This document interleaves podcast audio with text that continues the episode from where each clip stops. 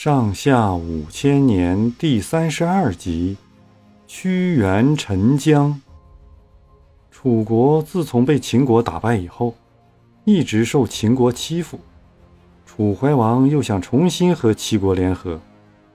那时，秦昭襄王做了国君，他很客气地给楚怀王写信，请他到武关相会，当面订立盟约。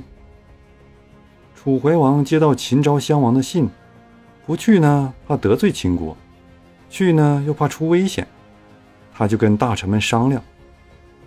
大夫屈原对楚怀王说：“秦国强暴的像豺狼一样，咱们受秦国的欺负不止一次了，大王一去准上他们的圈套。”可是怀王的儿子公子子兰，却一股劲儿劝楚怀王去，说。咱们为了把秦国当做敌人，结果死了好多人，又丢了土地。如今秦国愿意跟咱们和好，怎么能推辞人家呢？楚怀王听信了公子子兰的话，就上秦国去了。果然不出屈原所料，楚怀王刚踏进秦国的武关，立刻被秦国预先埋伏下的人马截断了后路。在会见时，秦昭襄王逼迫楚怀王把黔中的土地割让给秦国。楚怀王没答应，秦昭襄王就把楚怀王押到咸阳软禁起来，要楚国大臣拿土地来赎才放他。楚国的大臣们听到国君被押，把太子立为新的国君，拒绝割让土地。这个国君就是楚顷襄王，公子子兰当了楚国的令尹。楚怀王在秦国被压了一年多，吃尽苦头。他冒险逃出咸阳，又被秦国派兵追捕了回去。他连气带病，没有多久就死在秦国。楚国人因为楚怀王受秦国欺负死在外头，心里很不平。特别是大夫屈原更是气愤。他劝楚顷襄王搜罗人才，远离小人，鼓励将士操练兵马，为国家和怀王报仇雪耻。可是他这种劝告不但不顶事，反倒招来了令尹子兰和晋尚等人的仇视。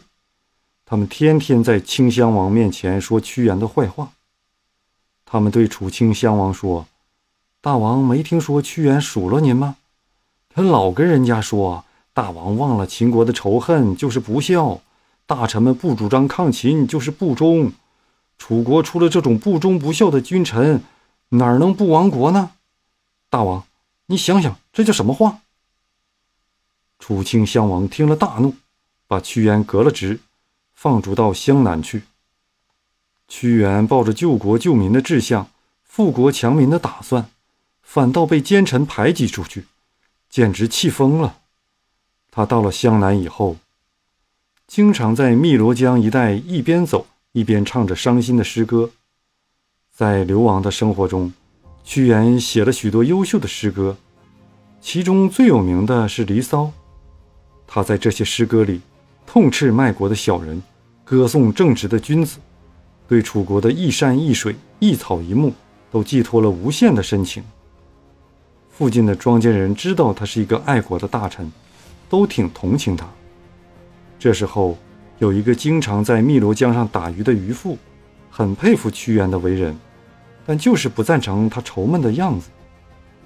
有一天，屈原在江边遇见渔父，渔父对屈原说：“您不是楚国的大夫吗？怎么会弄到这等地步呢？”屈原说：“许多人都是脏的，我是个干净的人。许多人都喝醉了，只有我还醒着，所以我被赶到这儿来了。”渔父不以为然地说：“既然您觉得别人都是脏的，”就不该自鸣清高。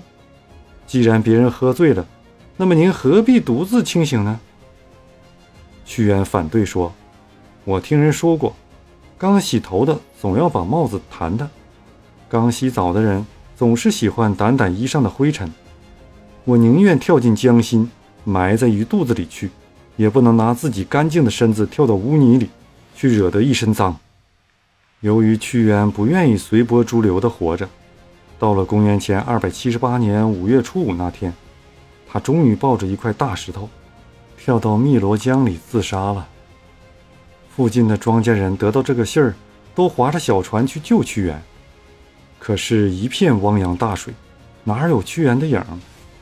大伙在汨罗江上捞了半天，也没有找到屈原的尸体。